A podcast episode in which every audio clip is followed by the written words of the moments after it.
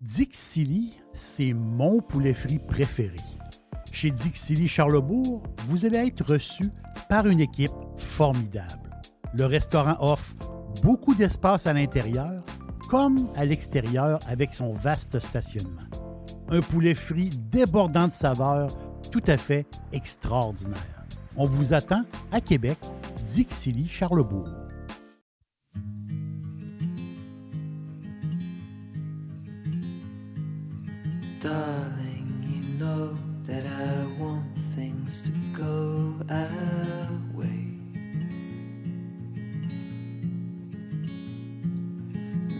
Try to reach you to lean every single day. I wanna be somebody that you wanna love. Don't wanna reach for another, wanna color your world. Merci beaucoup d'être à l'écoute des podcasts de l'aubergiste. Merci d'être à l'écoute de mes podcasts. Vous me faites euh, grandement plaisir. Un cépage, c'est de la vigne. On parle d'une dizaine de milliers de variétés à travers le monde. qui est- C'est énorme. C'est- incroyable, la, la variété euh, de cépages. Il y a les raisins de table, et le raisin de cuve. Le raisin de table, ben, il est beaucoup plus ferme. La peau est plus ferme. C'est le raisin qu'on aime manger comme ça, qui est très croquant. Le raisin vert de table est extraordinaire, quand il est très croquant. Et euh, justement, il y a moins, il n'y a pas de noyau ou très peu de noyau. Cette chair-là qui est ferme. C'est un raisin qui a moins de jus. Tandis que le raisin de cuve, la peau est plus mince. Et c'est très, très juteux. Oui, il y a certains cépages qui peuvent se manger en raisin de table et faire du vin aussi. Il y en a quelques-uns, c'est quand même assez rare. Le chasselas, le chasselas, c'est un cépage blanc euh, qui pousse en Suisse. Il est très, très bon, euh, comme ça, en raisin de table et aussi en, vin, pour faire du vin. Donc, il y en a quelques-uns comme ça, mais ils sont, sont très rares. Mais pour les amateurs de vin, ce qui est le fun, c'est d'essayer des nouveaux cépages. Hein, c'est, le fun, on, fouine. Puis des fois, il y a des cépages qu'on n'a jamais bu de notre vie. Il y en a tellement. Mais avec les années, avec les années, nos goûts se précisent.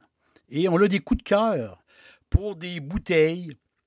Et justement, on a des coups de cœur pour des cépages. Et souvent, ben, des cépages dans certains terroirs, certains endroits du monde où, ce ça pousse.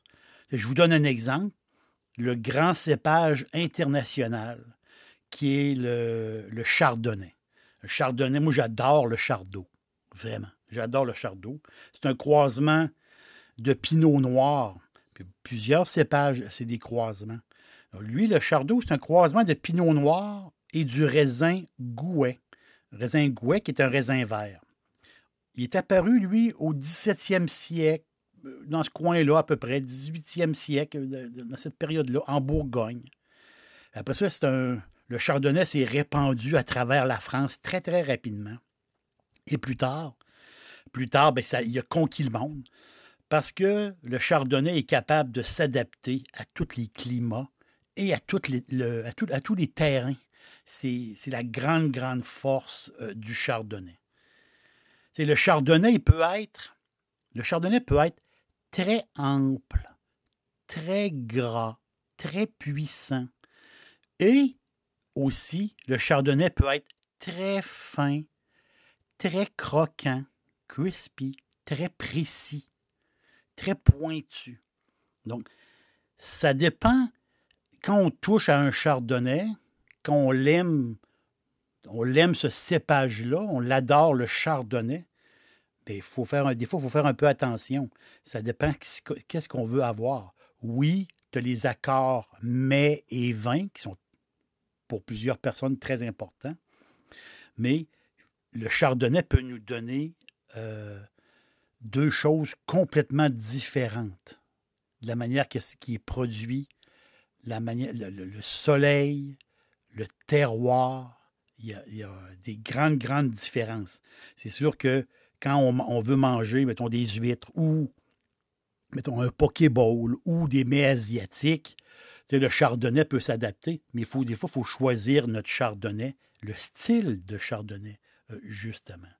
là, ici, j'ai envie de, justement de, de, parler de vin solo. Donc, la bouteille de vin, c'est comme, je, je vais jouer le jeu, c'est une bouteille de vin qu'on ouvre, mais pas avec de la bouffe. Qu'est-ce qu'on aime réellement en solo?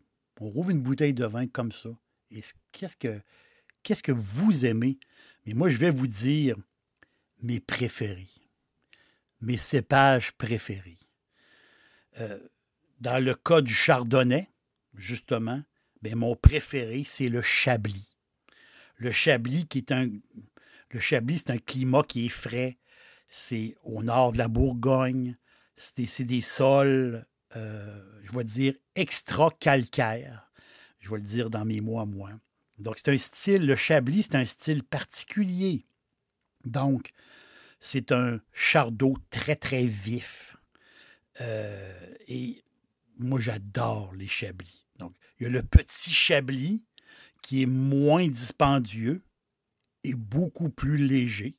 Et le Chablis, lui, le Chablis, le raisin qui a euh, poussé sur les coteaux très ensoleillés, mais il y a plus de profondeur. Mais le Chablis reste un vin crispy, très croquant, très fin, très précis, justement, et non un vin qui est, euh, qui est gras, qui est puissant. Il y, a, vraiment. Moi, j'aime beaucoup le Chablis en chardot. Chablis, moi, c'est. Euh, euh, j'adore ça. Et là, toujours, toujours en Bourgogne, mais pas loin de là si on est dans le coin de les côtes de Beaune, les côtes chalonnaises ou les Mâconnais, c'est le même raisin. Hein, c'est le, même raisin, c'est du chardonnay, mais le climat est un peu plus clément. Donc, le sol est différent. Donc, quand vous avez des, quand vous avez des chardots qui viennent comme de la côte de Beaune, bien, ces, ces chardonnays-là sont un peu plus charnus, un peu plus concentrés on va détecter beaucoup plus l'amande et le. Amande, fruits, des fruits secs un peu. Là, c'est là-dessus qu'on va, euh, euh, qu'on va jouer beaucoup. aux États-Unis, dans les années 90, c'est ça qui est incroyable. Le chardonnay, vu qu'il est international, il y a tellement de types de chardonnay, c'est, euh, c'est fou.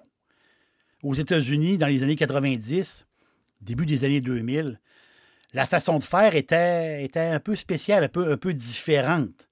Sur le marché, presque uniquement euh, les vins, les chardonnays américains, si on peut dire, étaient très, très riches, euh, très boisés. Les amateurs de blanc se sont, avec le temps, euh, un peu détournés de ces vins-là. parce que les amateurs de, de blanc voulaient avoir quelque chose de plus frais, de moins boisé, justement, de moins lourd. Mais comme je vous dis, ça dépend toujours de qu'est-ce qu'on veut manger. Mais moi, je parle ici d'ouvrir une bouteille solo, sans bouffe, pour le plaisir. Donc, je joue le jeu. Chablis, pour moi, je rouvre une bouteille de Chablis comme ça. C'est, euh, euh, moi, je, viens fou. Là. J'adore ça. J'adore le Chablis.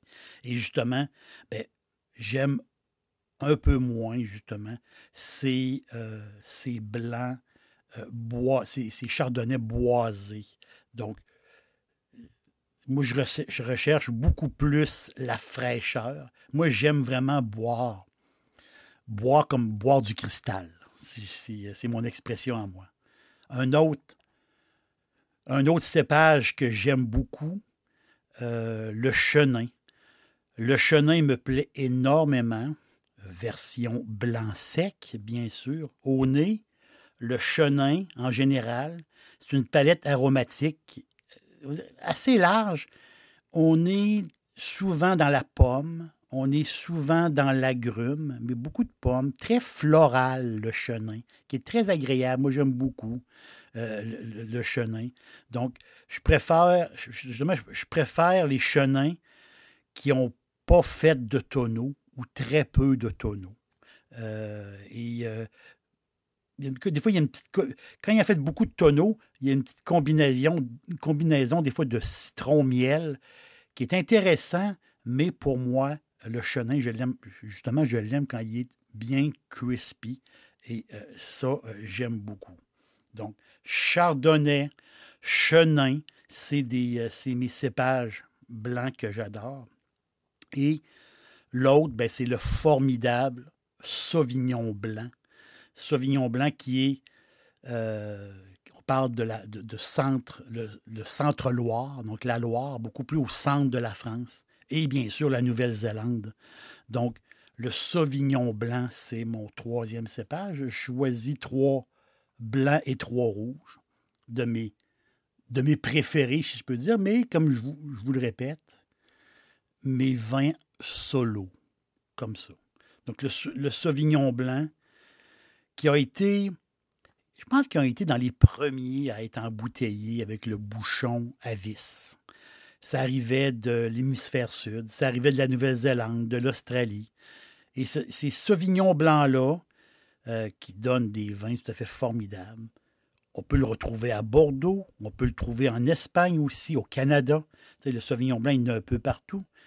Euh, mais il n'y a rien d'égal au Sancerre. Le Sancerre, pour moi, c'est quelque chose de, d'unique. Justement, je vous recommande le podcast Mégalith. Mégalith, les terres magiques. Je vous recommande ce podcast-là qui parle justement de Sancerre et justement du climat.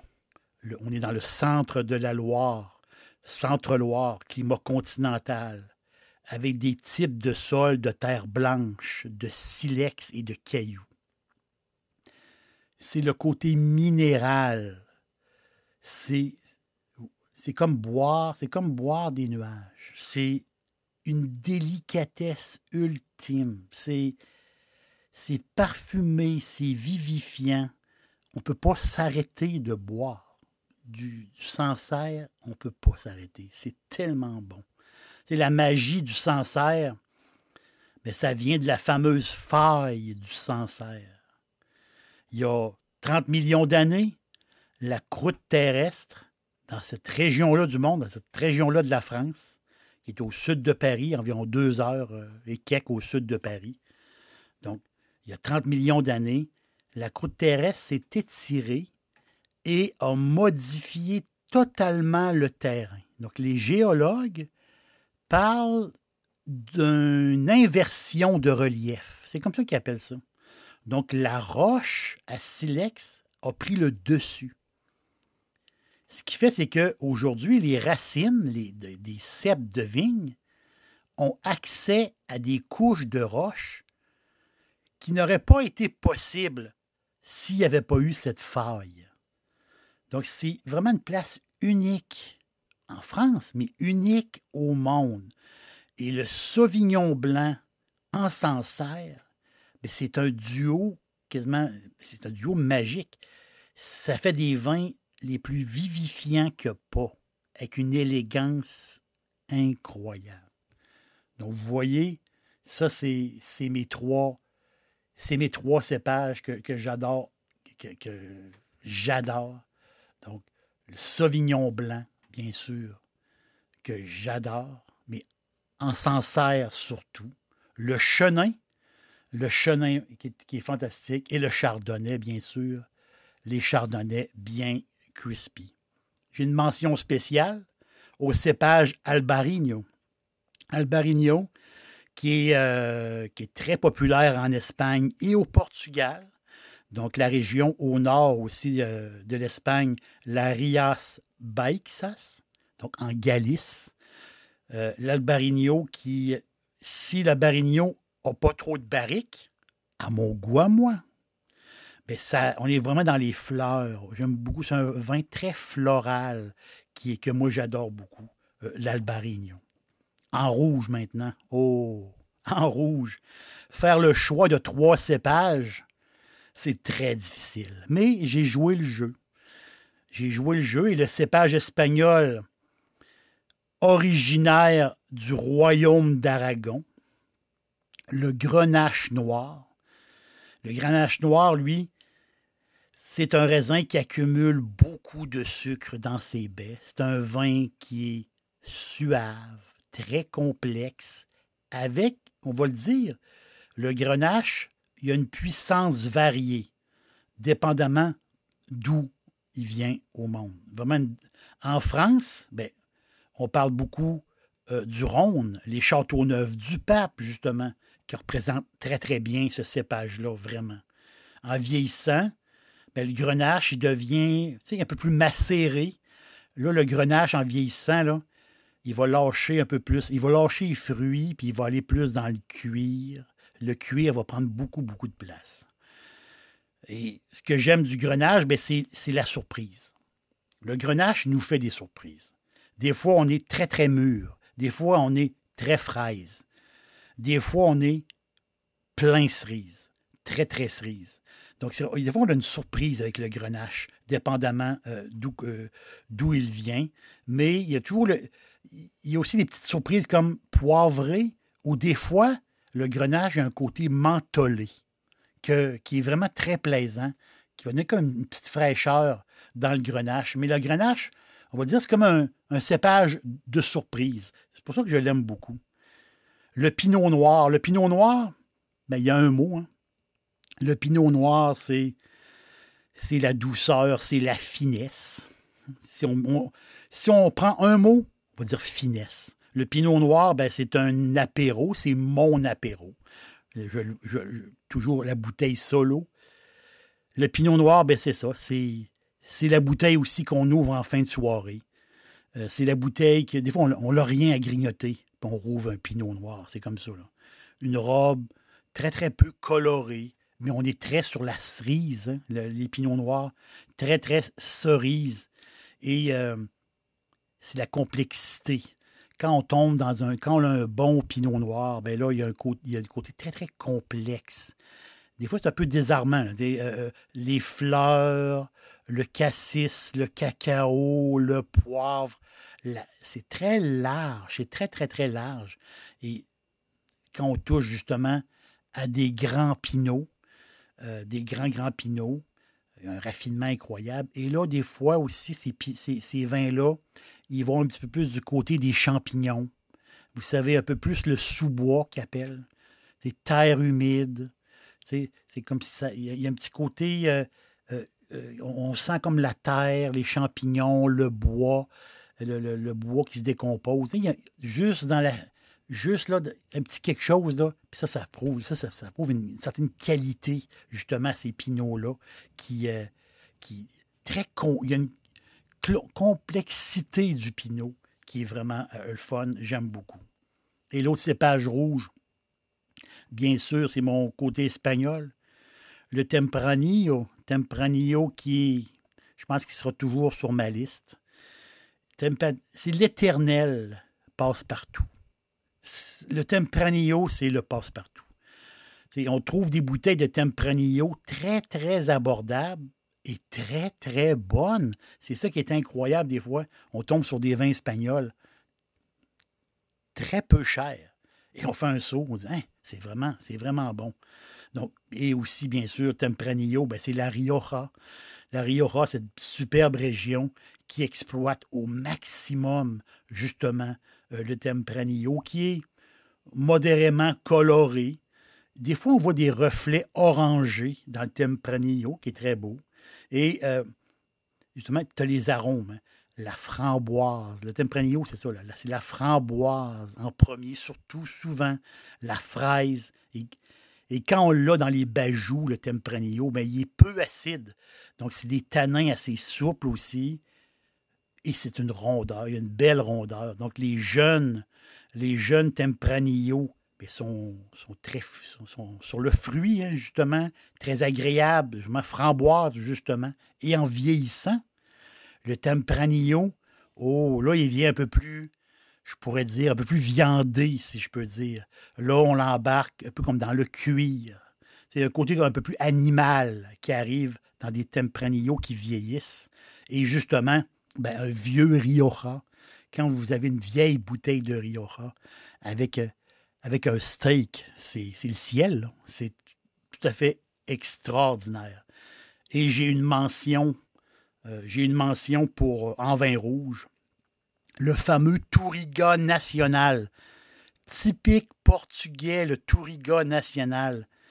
Ben, c'est la base du Porto, la base des, vins mutés, mais en vin tranquille, le Touriga national, ben, c'est une gorgée. Quand on prend une gorgée de Touriga national, c'est une gorgée de violettes, une gorgée de, fleurs, de mûres. Puis sa notoriété ne cesse de progresser. Le Touriga national est sur une montée et les gens, euh, les, gens l'adorent, les gens qui ont découvert ce cépage-là l'adorent. C'est un, un natif du Dao, donc les vins du Dao euh, le Touriga national, euh, c'est fantastique. En terminant, les fans de vin italien doivent être, surpris de mes choix. Ça, c'est sûr. Beaucoup de fans. J'ai des amis fans de vin italien. Et euh, dans mes choix, ben, je n'ai pas le, la Barbera, j'ai pas la Corvina, j'ai pas le Nebbiolo, j'ai pas le Sangiovese, ni le Primitivo, le fameux Zinfandel. Mais je me suis promis de fouiner de plus en plus en Italie dans les prochains mois, dans les prochaines années. Je me suis promis de fouiner plus du côté de l'Italie. Et ben, c'est comme ça la vie. Les goûts peuvent changer. C'est ça un amateur de vin. Un amateur de vin, mais nos goûts peuvent changer. Donc euh, peut-être que je vais être attiré plus vers euh, les cépages italiens. Euh, merci d'avoir été là. Et quel cépage vous aimez le plus? Quel cépage vous adorez, vos trois cépages préférés? Bien, les miens, bien, vous les savez maintenant. Je vous aime beaucoup et à la prochaine.